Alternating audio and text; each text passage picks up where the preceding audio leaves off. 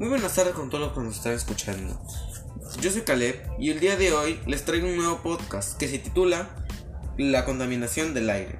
Este tema es muy importante ya que es la causante de que hay muchas enfermedades respiratorias que hoy se sabe, o también porque las enfermedades pueden mutar. Hay muchas cosas por las cuales se contamina el aire.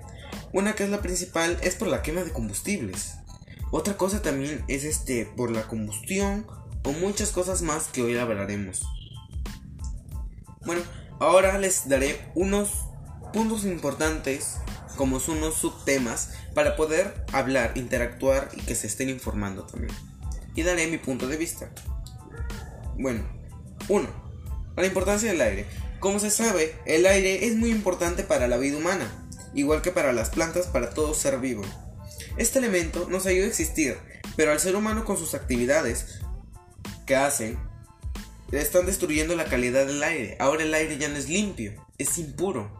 Está contaminando nuestro cuerpo por adentro, está destruyendo nuestros órganos.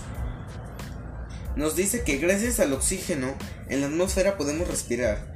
El dióxido de carbono es la base para la fotosíntesis y el aire permite la existencia del fuego, el sonido, el viento, las nubes, las lluvias, etc. ¿Ven lo cual importante que es el aire? El aire es muy importante, pero el ser humano lo está destruyendo. Pero alguna vez nos hemos preguntado, ¿por qué sucede esto? ¿Cómo podemos cambiarlo? ¿Cómo podemos hacer el gran cambio para que nuestras generaciones futuras puedan tener este estos recursos buenos que nosotros disfrutamos? Dice, ¿qué lo contamina? Hay muchas formas de cómo se puede contaminar el aire. Pero si bien se sabe, hay una, algunas acciones que son las más contaminantes. Por ejemplo, es la quema de basura. La quema de basura es este. Ya está a un límite. Porque es mucha la quema de basura. Hacen cerros de basura en los vecindarios o en algún lugar. Y la queman para que ya desaparezca. Pero lo que no saben, que ese humo daña el ambiente. Y aparte de dañar el, ambiente, el aire lo contamina. Aparte de hacer eso, daña nuestro cuerpo. Nuestro cuerpo humano ya no será el mismo de antes. Dice, la ganadería industrial. La ganadería industrial también es otro, la cual causante de que el aire esté contaminado. El uso de aerosoles. Los aerosoles son muy contaminantes, ya que por, por lo que bota, olerá rico sí, pero también bota partículas que contaminan el aire. Podemos utilizar diferentes cosas como plantas aromáticas que podemos usar en casa. Pero no, las personas solo quieren usar los que ellos quieren, los que ellos les está conveniente. Piensan que una planta no sirve de nada, pero no.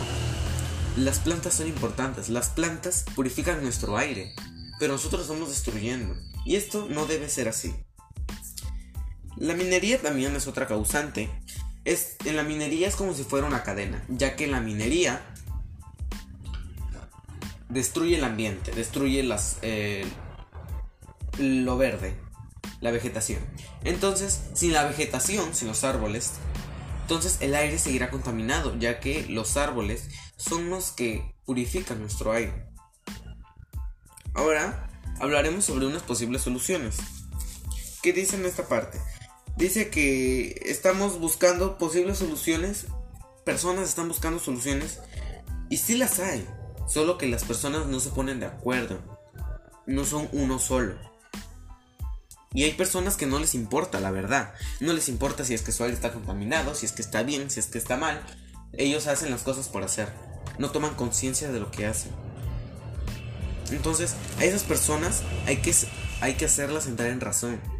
Porque no se dan cuenta que esto es muy importante para ellos. Porque ellos, nosotros los, humanos, vivimos del aire, de un buen aire.